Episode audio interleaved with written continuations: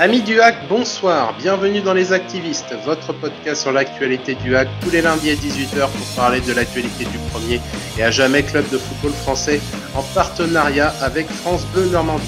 Pour nous accompagner ce soir dans Les Activistes, il enchaîne télétravail en semaine et téléfoot le week-end, Romain, cofondateur d'Actu, est parmi nous. Salut Romain. Salut, salut tout le monde. Et enfin, à défaut de se défouler avec ses haltères, il va se défouler sur certains points morts de l'équipe. Florian est également parmi nous. Salut Florian. Bonsoir à tous.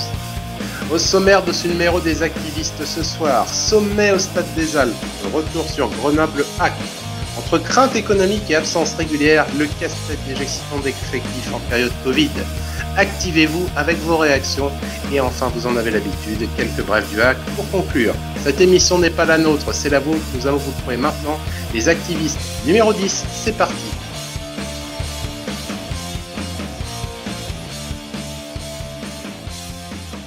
Retour sur Grenoble Hack. Donc, une équipe d'un calibre supérieur à Dunkerque et à Pau que nous avions rencontré ces deux dernières semaines. Euh, on s'attendait à un bon match. On n'a pas été plus déçu que ça à ce niveau-là. C'était bien meilleur que ce qu'on avait eu. Retour, vous le savez, sur le groupe et la composition des équipes. Plusieurs absences notables quand même. Thierry, Herzoy qui était malade, euh, Meras qui se remet toujours de son, Covid et qu'on retrouvera, on l'espère, euh, d'ici deux, semaines. Et euh, les Koulibaly, Yakuba et Woyo qui étaient blessés. Encore une fois un casse-tête, encore une fois la défense clairsemée. Ce qui nous a donné comme composition de départ un 4-2-3-1. Une fois qu'on l'a vu commencer à jouer, on va l'énumérer rapidement. Mathieu Gorgelin dans les buts, Pierre Gibaud à droite, Ben Mohamed à gauche, une charnière basque Mayembo. Ensuite, un milieu de terrain Mbemba Lekal, une ligne de devant avec Fontaine à droite, Alioui au milieu et Bonnet à gauche, et Godwin Bentil en, en attaque. Pas de défenseur sur le banc de touche, et on espère vraiment que la trêve va venir pour renforcer des forces solides à ce niveau-là. Romain, on va commencer par toi. Qu'est-ce que tu euh, pensais de ce 11 de départ en fonction des disponibilités? Ah, On bricole, on bricole, mais bon, on n'a pas le choix. Hein. Euh, Pierre Gibaud qui retrouve sa place à droite euh, alors qu'il était très bien en défenseur central, mais il va dépanner vu l'absence, des et le manque d'effectifs. Une, doublette basque Mayembo. Mayembo, c'est costaud. Basque, on reviendra sur sa prestation de, ce week-end. Et puis euh, après, par contre, on annonce un 4-2-3. Euh, on ne sait pas trop. Hein. Moi, au début du match, j'ai vu un 4-4-2 avec deux attaquants à plat devant qui étaient, euh, qui étaient Bentil et Alioui. J'ai plus vu un peu Fontaine à droite. Je ne sais pas si vous partagez cette vision des choses. Mais on fait avec ce qu'on a. Retour des deux, des deux sénateurs, Bonnet-Fontaine. Euh, voilà, on n'a pas le choix avec, avec le Covid là, qui est, qui est quand même euh, bon. On n'est pas on n'est pas touché comme Grenoble a pu l'être touché sur ces trois dernières semaines, mais mais mine de rien, toutes les semaines il y a, y a, quelques cas et on est obligé de, de, remplacer les joueurs petit à petit et on va arriver sur la fin de l'année qu'on n'aura toujours pas aligné euh, le 11 on va dire titulaire qu'on qu'on a envie de voir qu'on a envie de voir sur le terrain donc c'est compliqué de ce côté là j'aimerais pas être Paul Le Guen en ce moment maintenant euh, on, parle, on, parle, on parle des joueurs qu'il met sur le terrain, mais, mais la, tactique aussi qu'il a voulu mettre en place euh, ce week-end, il faut revenir dessus parce que, parce que ça, ça dépend pas des joueurs. C'est le, plan de jeu, ça dépend que du coach. Après, euh, moi, je, enfin, on reviendra tout à l'heure en développant dans le match, mais, mais voilà, au-delà, au-delà de la formation et de, et de l'effectif qui est sur le terrain. On va effectivement parler de la mise en place effective de, de ce 11 de départ. Florian, toi, quand tu as vu la composition d'équipe, qu'est-ce que l'a été ton sentiment? Qu'on attendait à peu près. Il y a juste une ou deux surprises, mais bon, bah, la défense, on pouvait pas faire mieux. De toute façon, il n'y avait pas de défenseur sur le banc. Donc, on partait que sur ça. Le milieu de terrain défensif, pareil. On voyait à peu près c'est Bemba et Lekal. Il y a juste euh, le, milieu offensif où Ali, oui, surpris de le voir là. On s'attendait peut-être à un Abdelli ou, quelqu'un d'autre, euh, par exemple un Bonnet ou un Fontaine dans l'axe et euh, un Cornet sur le côté. Et le retour des, des vieux briscards sur les côtés, ça fait bizarre de voir ça. Surtout Fontaine à droite. Moi, j'ai toujours un peu de mal de le voir dans ce poste-là, mais bon, c'est le coach qui fait la compo. Et sinon, bah, Bentil, classique, toujours devant seul, en attendant le retour de Jabal. Donc, parlons de cette première mi-temps. Un match euh, qui commençait, en tout cas sur ce qu'on pensait, un rythme peut-être euh, un peu étonnant, un, rythme dont on ne savait pas vraiment euh, ce qu'il pensait. Grenoble qui n'avait pas joué donc depuis trois, depuis trois semaines et qu'on a vu tout de suite que le niveau qui serait proposé au HAC en face serait euh, bien supérieur à ce qui leur a été donné ces derniers temps.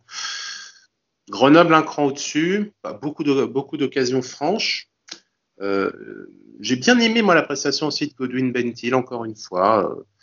Euh, pivot, pivot généreux, généreux dans, généreux dans l'effort, sachant bien garder le ballon.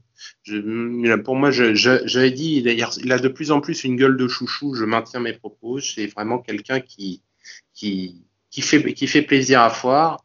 Et on va dire que l'homme du match, bah, il était dans l'équipe d'en face. Yorick Cravet, qui a été vraiment largement au-dessus de, de tous les autres joueurs sur le terrain. Je sais pas vous, mais c'était pas désagréable à regarder, même si on finit avec un, désavantage de un but à la, mi-temps. Tu as pensé de cette première mi-temps? Euh, bah Déjà que c'est parti euh, assez vite, parce qu'au bout de quoi, euh, même pas une minute, il y avait une faute au niveau de la surface à vrai sur le côté. Donc je me suis dit, là, ça part, ça part fort. Et après, on s'est dit, c'est vrai que Grenoble n'a pas joué depuis au moins 2-3 semaines. Donc ils avaient peut-être un peu la, la rage au ventre et vouloir tout de suite attaquer fort. Ensuite, euh, on a trouvé un hack quand même un petit peu plus euh, sympathique à voir, c'est-à-dire pas recroquevillé sur sa défense, qui essayait d'aller vers l'avant, même si c'était pas toujours magnifique.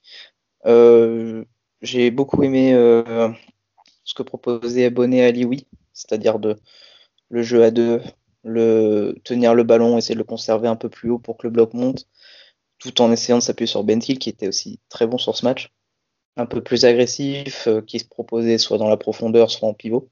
C'était très intéressant. Ensuite, bah, on parlera sans doute euh, du, du, but encaissé, une perte de balle de Fontaine sur une passe en retrait en plus euh, dans l'axe, enfin tout ce qui est négatif dans la passe en retrait quoi. Et ensuite, on voit que Ben Mohamed est un peu haut parce qu'il veut partir en contre. Et du coup, ça crée un trou entre Basque et lui, qui profite aux joueurs de Grenoble pour y aller magnifique match de Ravé entre bah, sa passe décisive, puis ensuite la passe en tout début de match là qui transperce deux trois joueurs pour essayer de trouver euh, c'est Amani je crois qui tire au-dessus. Donc c'était ouais non, c'était compliqué à voir. Après j'ai une stat magnifique, c'est un petit jeu pour vous chez vous. Quel est le nombre de tirs cadrés du hack en première mi-temps? Je vous laisse répondre. C'est zéro. Exactement. La spéciale donc euh, il y a eu un peu de jeu proposé mais malheureusement c'est toujours aussi stérile quoi. Donc c'est un peu c'est un peu embêtant. On a vu, comme l'a dit Romain, euh, un 4-4-2, puis ensuite un 4-2-3-1. Donc c'était un peu bizarre. On ne sait pas si c'est un changement de tactique voulu par l'entraîneur ou si, si, si comment Paul Le Guen a voulu s'adapter au match. On voit que c'est un peu brouillon, que c'est un peu perdu pour l'instant. Romain, toi, quel est ton sentiment sur cette première période? Ah, Moi, j'ai vraiment l'impression qu'on visait qu et qu'on voulait rentrer à la mi-temps sur un 0-0 euh, parce que on savait que Grenoble n'avait pas joué depuis trois semaines, que les joueurs étaient en reprise d'entraînement que euh, la semaine précédant le match, pour ceux qui étaient touchés par le Covid, et un grand nombre de joueurs ont été touchés à, Grenoble. Et, j'ai vraiment cette impression que euh, la tactique de départ a été sensiblement la même que Pau, qu'entre Pau et Dunkerque, avec un petit peu plus de, jeu quand même. Attention, c'était pas tout en défense, mais, c'était sensiblement la même sur le fait qu'on voulait conserver ce score de 0-0 à la mi-temps et peut-être appuyer en sur la partie physique des Grenoblois où on espérait peut-être que les Grenoblois allaient baisser physiquement et que là on, pourrait appuyer. Moi je sais pas, et on y reviendra, si ce changement tactique à la mi-temps euh, est, pas voulu dès le départ finalement. Est-ce qu'il change parce qu'on perd un 0 ou est-ce qu'il change parce que c'était prévu comme ça? Mais ceci dit, si on revient sur la première mi-temps, Dès la huitième minute, on se fait transpercer la défense avec par un superbe mouvement des Grenoblois. Et là, on voit tout de suite que c'est autre chose que pour Dunkerque. Euh, puis à la 16e minute, il y a Gibaud qui se fait complètement enfumer dans son duel. Pareil, ça arrive, euh, ça arrive sur une, c'est une passe hors trait finale, puis une frappe qui va au-dessus, mais, des grosses grosses occasions pour, pour Grenoble. Et puis bah, après une série de, de, vagues roses là sur le but à vrai pendant, pendant toute la mi-temps. Et puis jusqu'à arriver euh, arriver à ce but hein, qu'il faut faut pas prendre à ce moment-là du match parce qu'on sait très bien que prendre un but juste avant la mi-temps euh, on rentre au vestiaire la tête euh, la tête baissée on on n'est pas bien mentalement. Fontaine qui récupère pourtant le ballon, c'est lui qui récupère le ballon, ce même Fontaine qui deux secondes après comme l'a dit Florian une belle passe en retrait dans l'axe tout ce qu'il faut pas faire dans les pieds d'un Grenoblois, bah, il en fallait pas moins pour que Grenoble ouvre le score sur l'action qui a suivi suivi. D'ailleurs, au passage, on peut noter la superbe passe à l'aveugle du, du joueur grenoblois. C'était vraiment magnifique. Et puis moi, je veux revenir sur Fontaine, voilà, parce que on voit que dès les premières minutes, on a un, coup franc. Je sais pas si vous voyez le coup franc auquel je parle, mais aux abords de la surface euh, grenobloise.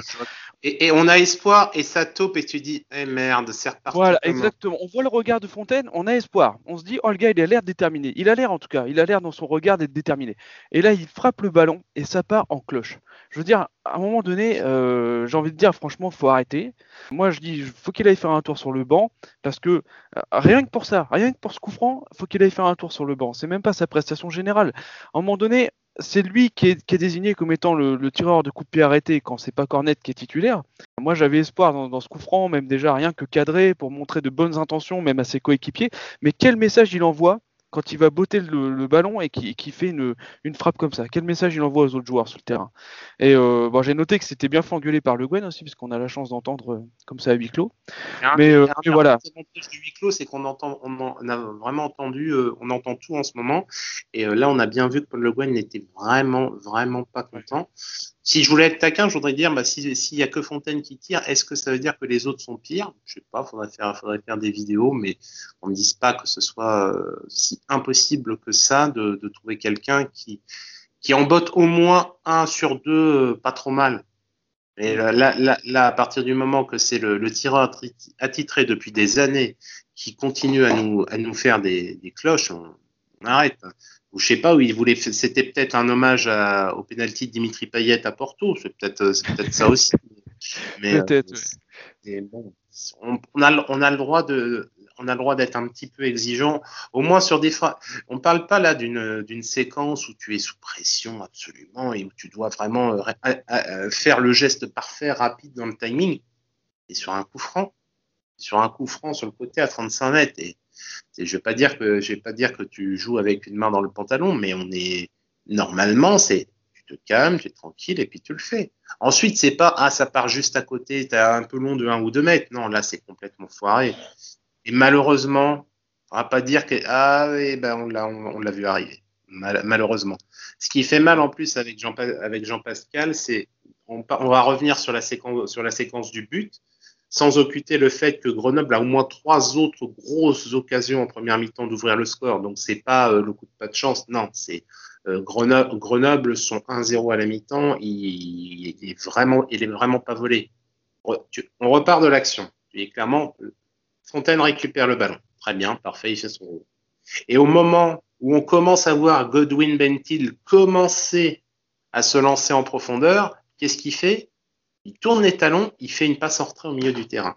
Alors, c'est même pas le fait de la passe en retrait, c'est le fait que normalement dans la construction du jeu, il y a de la place en plus. C'est-à-dire, elle n'est pas difficile à faire. C'est pas une place où il faut être millimétré. Il y a quand même quelques mètres d'écart qui permettent, normalement, à un joueur qui a la technique de Fontaine d'arriver à mettre le ballon dans une zone qui permettrait ensuite à Godwin Beltin, pas forcément de partir euh, sur 50 mètres seul au but, mais au moins un minimum, dans un profil comme, euh, comme il avait, de prendre le ballon, de le garder et de voir les autres.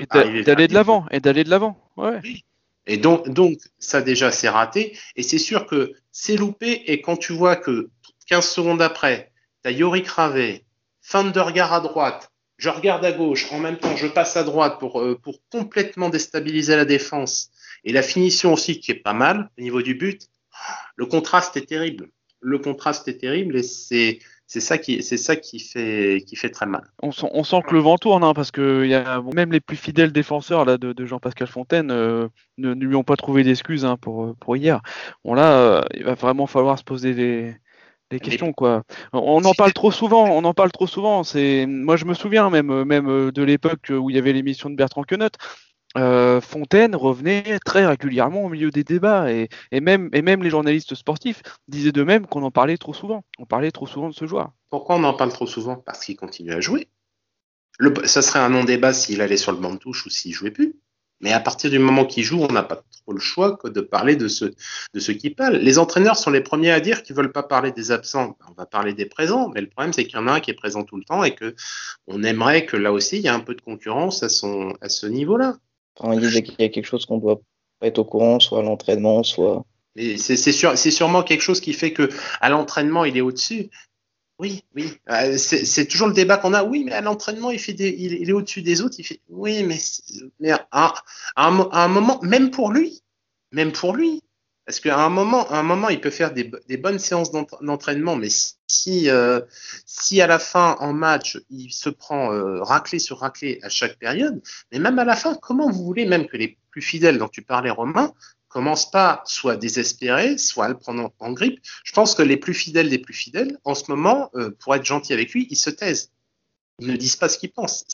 Tu, tu peux pas de toute façon en ce moment être plus gentil avec lui qu'en te taisant. Parce que sinon, tu vas obligatoirement remettre en, niveau, en cause son niveau et sa participation dans le 11, dans le 11 du hack. On en, parlait la semaine dernière, on, disait que Cornet était sur le terrain parce que c'était sa, patte euh, sur les coups de pied arrêtés qui lui valait peut-être sa place de titulaire.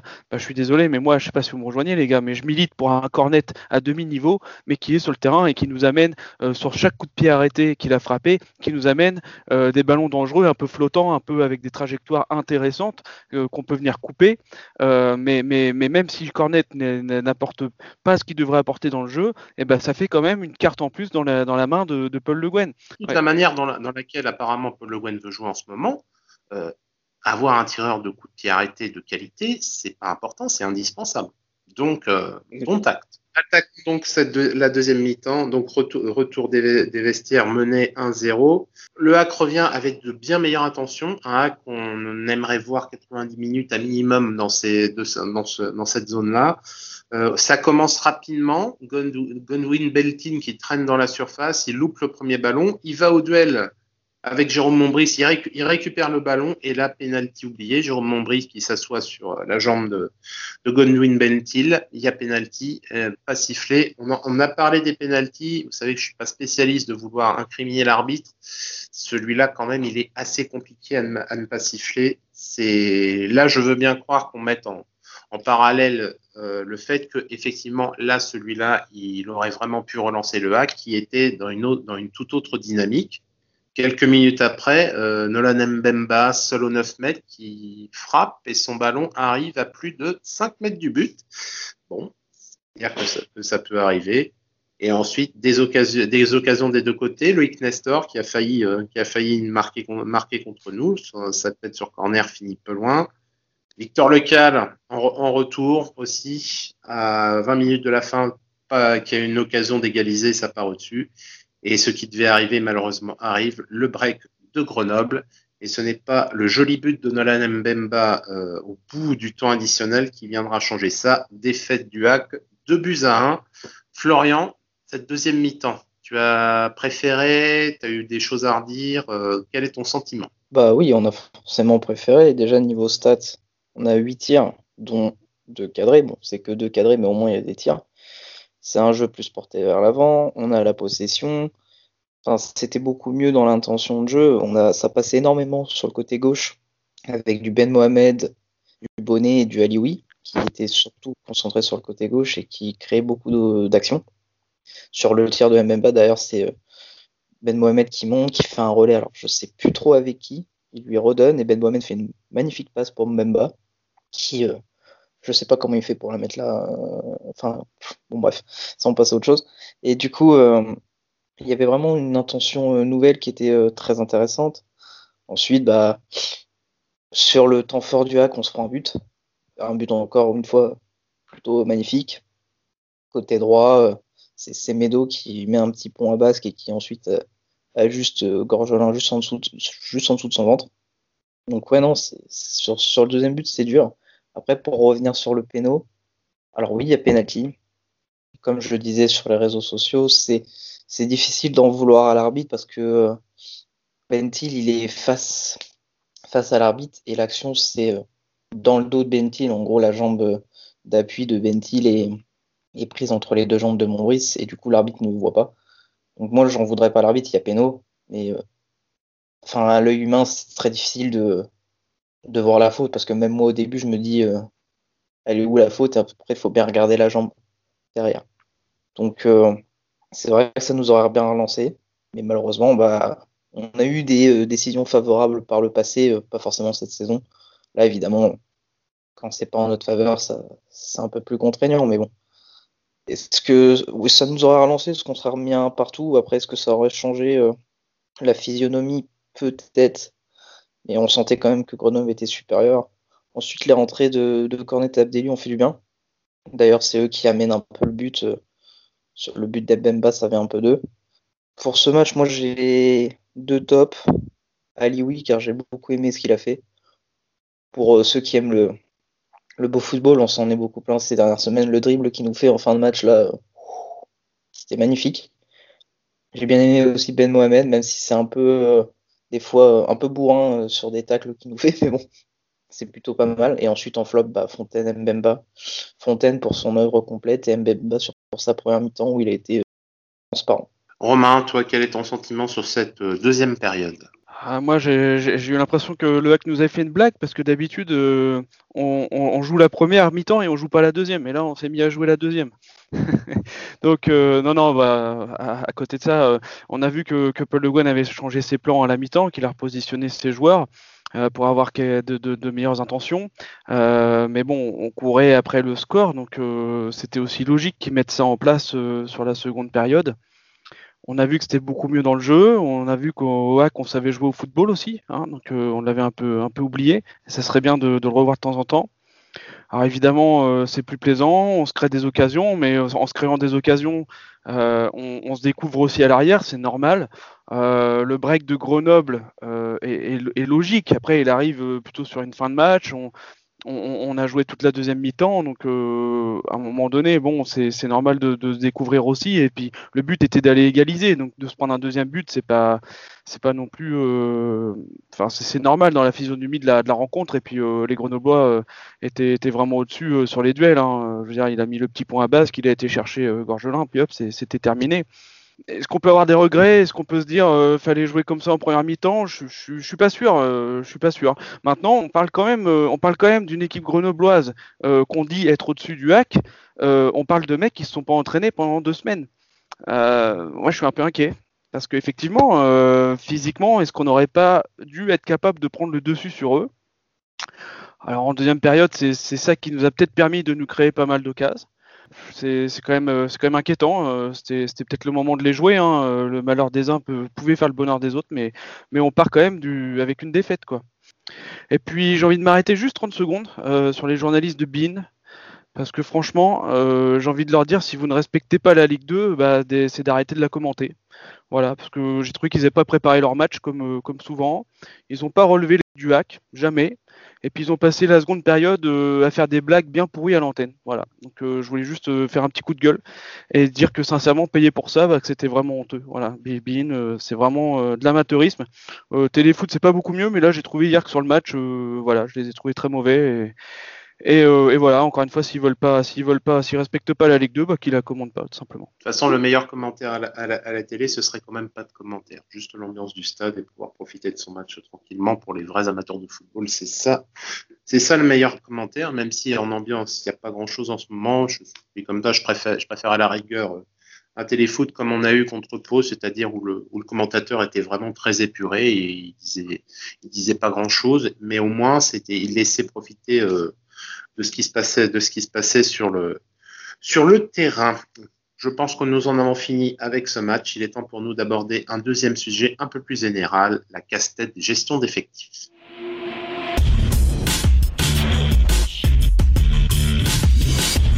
Il nous a été donné de voir depuis le début de la saison des compositions d'équipes régulièrement modifiées, voire chamboulées.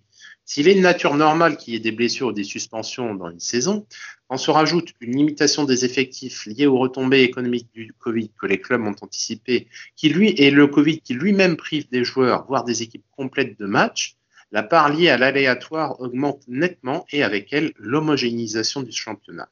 Alors, devons-nous nous réjouir de cette incertitude ou nous inquiéter de la baisse de niveau relatif de la division? Euh, On a voulu aborder ce sujet-là en complément de ce que disons, depuis le début de la saison lié au Covid, euh, il, y a des, effectifs qui sont chamboulés toutes les, semaines. On a parlé de Grenoble qui, n'a pas joué parce qu'il y avait trop de joueurs. Donc, si on a trois ou quatre joueurs qui sont Covidés, eh ben, ça veut dire que ces joueurs-là ne jouent pas. Mais par contre, si tu en as 10, ton match est reporté. Donc, ce qui fait que potentiellement, bah, tu retrouves tout ton effectif euh, quand tu rejoueras le match qui a été euh, annulé. Ça va, ça part dans l'aléatoire assez fortement. Je voulais avoir votre avis, messieurs. Qu'est-ce que vous pensez de ce championnat qui, qui va peut-être avoir une part de, de, loterie plus importante que ce qu'on a eu les dernières saisons, sachant déjà que la division 2 à la base n'est pas le championnat le plus hétérogène possible. Romain, quel est ton avis? On voit bien que est-ce qu'il faut finalement ne pas mieux être touché une bonne fois pour toutes euh, sur quasiment l'ensemble de son effectif, quitte à avoir deux matchs de retard comme euh, le sont les Grenoblois aujourd'hui, plutôt que d'avoir des cas par-ci par-là et finalement euh, d'avoir des, des, pseudo-suspensions de joueurs, des suspensions de joueurs hein, un, peu, un peu hasardeuses toutes les semaines. Et franchement, au final, on se rend compte qu'on ne s'est pas aligné une seule fois à la même défense. Bon, sur, sur les autres parts du, terrain, c'est plutôt les, les, effets tactiques qui viennent en jeu, mais, mais, euh, mais on se rend compte que oui, c'est, on commence à être vraiment dans du, dans du gros hasard. Quand on a des, des suspensions qui viennent s'ajouter en plus, comme on a pu avoir au aussi, des, des blessures. Et euh, finalement, euh, on, a, on, n'aligne jamais, jamais, jamais l'équipe type. Il y en a quand même une qui pourrait se dessiner si on avait à disposition tous les joueurs. Et au final, euh, je pense que oui, ça va avoir quand même une grosse influence, euh, des points par-ci par-là. On fera le compte à la fin de l'année, mais, mais évidemment, c'est obligé que ça joue un rôle euh, sur le résultat final de ce championnat de Ligue 2, et bon, même la Ligue 1. Mais, mais si on se concentre à la Ligue 2, oui, ça va forcément jouer un rôle sur le classement final de cette Ligue 2, c'est obligé. Florian, toi, qu'est-ce que tu penses de ce sujet? Quand on avait parlé du Covid et qu'il y avait des gens touchés à la cave verte, on avait dit certainement que l'équipe qui pourra monter, c'est celle qui aura mieux géré cette saison en termes de, blessures, Covid, etc. Bah, on montre bien. Je sais, je connais pas exactement les effectifs de chacun, mais je pense que Paris FC, j'ai pas trop entendu de cas chez eux pour l'instant. Euh, Grenoble, certes, ils ont eu des cas, mais eux, leurs matchs ont été interrompus. Alors l'avantage de la Ligue 2, c'est qu'ils n'ont pas des matchs de Coupe d'Europe à faire en semaine. Donc pour rattraper les matchs, c'est beaucoup plus simple. Après, pour les autres championnats, je prendrai l'exemple surtout de l'Angleterre, quand il y a un match euh, de décalé, entre les Coupes d'Europe, les championnats et tout ça, pour les rattraper, c'est pas évident. Donc l'accumulation des matchs ne risque, risque de pas euh, risque plutôt de toucher les organismes. Alors pour la Ligue 2, euh, c'est pas le cas, mais après avoir aussi. Après, comme on l'a dit, hein, déjà que la Ligue 2, c'est un championnat où tu gagnes un match, tu montes troisième, tu perds la semaine d'après, t'es dixième. Donc si, si tu rajoutes ça, évidemment, c'est beaucoup plus c'est beaucoup plus contraignant parce que sur un match où tu peux être à 11 et avoir ton 11 complet et prendre des points, bah, tu peux le, ne pas prendre des points parce que bah, bah là on voit bien, il nous manque Meraz, il nous manque Ersoy euh, et ça chamboule tout. Donc c'est vrai que sur ça c'est un peu plus contraignant.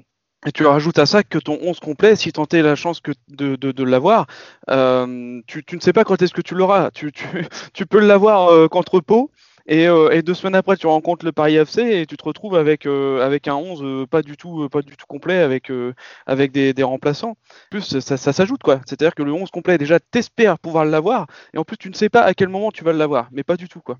Voilà. Et pour répondre sur le Paris FC, ils ont été touchés par le Covid, mais au mois d'août. D'emblée, comme ça ensuite c'était fait. On parle aussi des, des, moi j'avais déjà utilisé ce terme de suspension qui dit pas son nom pour un pour un Covidé. Euh, ça a aussi la conséquence que, étant donné que les effectifs ne sont pas, pléthoriques en Ligue 2 à la base et qu'ils le sont potentiellement d'autant moins cette année si, euh, si les présidents de club ont anticipé le fait que les recettes seraient, seraient moindres, ça veut dire que tu joues avec un groupe qui est d'autant plus restreint sur le terrain, c'est-à-dire qu'il y a une sur, suraccumulation de matchs pour ceux qui, eux, sont pour le moment valides. Donc un, sur, un sur-risque de blessure potentielle et de, et de fatigue.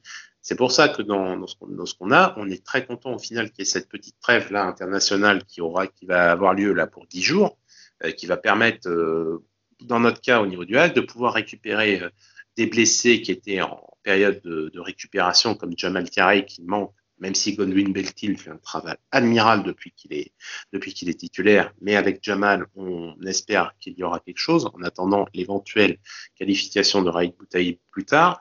Euh, on va pouvoir récupérer, mais on va pouvoir récupérer mais Meras, on va pouvoir récupérer Herzog. Et bien déjà, rien qu'avec ces trois-là dans l'effectif en plus, bon, bah, tu as peut-être moyen de faire, euh, de faire quelque chose, euh, de, faire quelque chose de, sympathique. On espère euh, que notre analyse va pas, va pas conduire à ce qu'il y ait beaucoup de casse au niveau, au niveau des joueurs. Parce que si effectivement on rajoute des blessures au Covid avec des effectifs qui peuvent pas augmenter tout simplement parce que les clubs n'ont pas les moyens, je sais pas comment, comment les joueurs vont arriver en fin de saison. Et parce que il faut pas oublier que le plus important quand même dans ça, c'est quand même leur, leur, intégrité physique. On espère quand même qu'il n'y aura pas trop de casse sérieuses à leur niveau. Voilà pour ce sujet que nous voulions aborder avec vous, chers amis auditeurs. Maintenant, la parole est à vous. Activez-vous, c'est maintenant.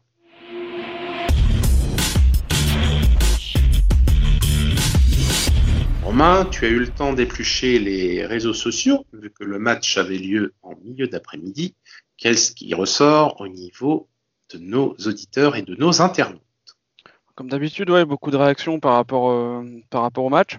Donc on a Julien Le Cacheur qui, nous écoute depuis le Canada et qui nous lit depuis le Canada, qui dit qu'une nouvelle fois le hack a fait du hack. Quand il peut enchaîner et consolider une bonne position, il fait cheat.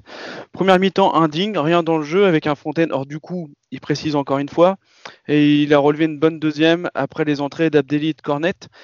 Euh, il a bien aimé le repositionnement d'Alioui, qui a retrouvé des gens. Même Bembal, malgré son but, est une nouvelle fois mauvais sur l'ensemble de la rencontre. Paul Le Guen est responsable de cette défaite. Voilà, il, dit que Paul Le Guen est, plutôt le, responsable pour, ce week-end. Et on joue encore euh, le 1-0 avant de se réveiller. Il est temps d'arrêter avec ce système et de sortir Fontaine. Bon, bah, c'est une analyse qui est en tout cas, qui en tout tranchée. En merci Julien. Est-ce que tu as d'autres euh, avis pertinents? On a Steve Legros qui nous, qui nous parle d'un jeu plus plaisant sur la deuxième mi-temps, une fois les premiers changements euh, qui ont été faits, donc avec Abdelli et Cornet. Mbemba a une bonne opportunité, il pense qu'il y avait un penalty non sifflé, et en face qu'il y avait une belle équipe de Grenoble avec de belles phases de jeu. Et au-delà de ce match, euh, il y a quand même un mystère Fontaine qui relève encore une fois le mystère Fontaine. Il n'apporte plus rien. Et aujourd'hui, le premier but de Grenoble, c'est de sa faute avec une remise dans l'axe. Je pense qu'on l'avait euh, évoqué tout à l'heure. Une nouvelle follower, euh, Harmonie Lajoie. Le Gwen qui perd ce match tactique, il se gourre en première, rectifie la seconde. Si on ne garde que, que celle-là, belle prestation de Alioui, Mbemba et Abdelli. Bentil décevant par contre. Toi, Gilles, on n'a pas trouvé comme toi que, que Bentil avait fait le taf sur ce match-là. Et ah. euh, pas de confiance, et ça se ressent dans ses passes et son positionnement. Bentil, si tu joues en pivot mais que le bloc il monte pas à partir du moment que tu récupères le ballon, c'est sûr qu'il va pas pouvoir faire grand chose.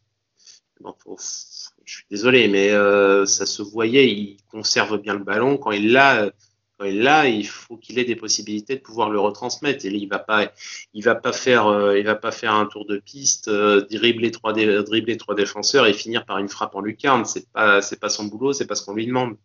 Mais si, si ensuite il a deux, deux possibilités ensuite de remettre le ballon, euh, pour qu'ensuite lui puisse se replacer dans, dans l'axe pour, euh, pour espérer récupérer une passe ou un centre, là, il sera peut-être plus utile euh, visiblement. Il est utile. Je, trouvais que Bentil était mauvais hier, samedi. Bon, pourquoi pas C'est chacun, chacun a le droit d'avoir son avis. comme on dit, je n'ai pas le, nous n'avons pas le monopole de la parole ici. Chacun a le droit de s'exprimer et de se faire entendre. Il y a Tyranor qui demande le remplacement de Fontaine par Abdelli dès maintenant. Alioui, c'est titulaire et Mbemba, un vrai bon match. sur la deuxième. il y avait les moyens de choper le nul malgré cette première mi-temps d'une nullité sans nom. Euh, Logan Bezlin qui nous parle d'une bonne deuxième mi-temps, comme quoi on s'est joué aussi au ballon. Avec un effectif complet, ça peut être intéressant. Et puis je terminerai par euh, le tweet de Benoît Donkel qui a pour habitude de, demander euh, sur Twitter les, trois tops et les trois flops euh, aux, followers. Et je vais vous donner les siens. Donc il a mis en top Alioui, Mayembo et Gorgelin. Et il a mis en flop Fontaine, Basque et Mbemba. Je sais pas, Gilles, est-ce que tu aurais toi trois tops et trois flops là sur ce match? Oh, Je suis pas loin, je suis pas loin d'être d'accord avec lui sur sur l'ensemble de la chose. Je me dis peut-être que j'aurais remplacé Gorgelin par Bentil. Moi, je maintiens que Bentil, il a fait un bon match. Mais euh, oui, oui, dans l'ensemble, c'est pas. De toute façon, les tops, les flops, c'est. C'est quand même, c'est quand même assez subjectif. Chacun va, va y voir un peu s'il veut. Moi, ce que, moi, tout ce que je peux dire, c'est que même si on hier, je me suis pas embêté. Je, je n'ai pas eu l'ennui que j'ai eu sur les deux derniers matchs.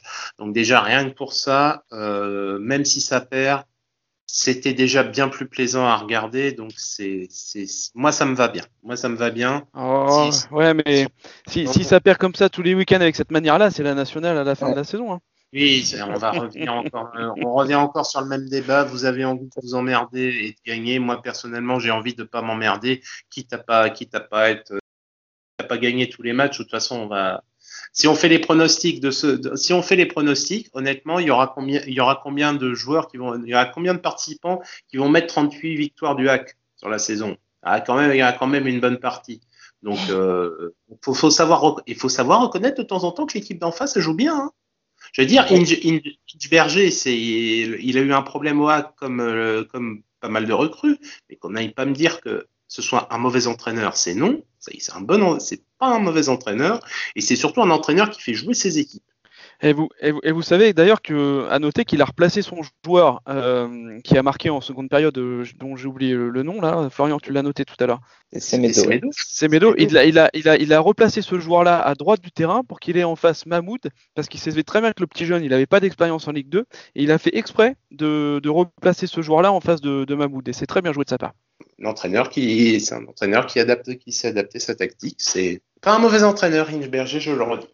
merci à vous, chers, chers auditeurs, chers internautes, pour ces, pour ces réactions. C'est toujours intéressant de vous écouter. Nous allons finir cette émission avec quelques petites brèves du hack dont vous avez l'habitude.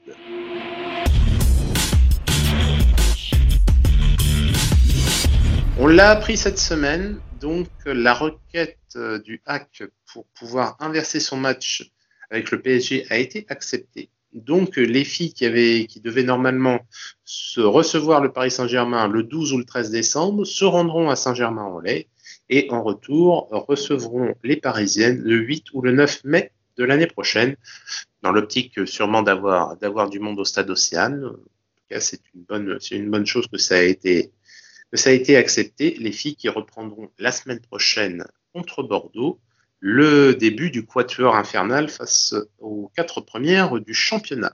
Et enfin, chers, amis auditeurs, nous vous informons que la semaine prochaine, nous ne ferons pas relâche et qu'il y aura un à côté où nous ferons un premier bilan de la saison et nous parlerons du match à venir contre Caen que nous attendons tous.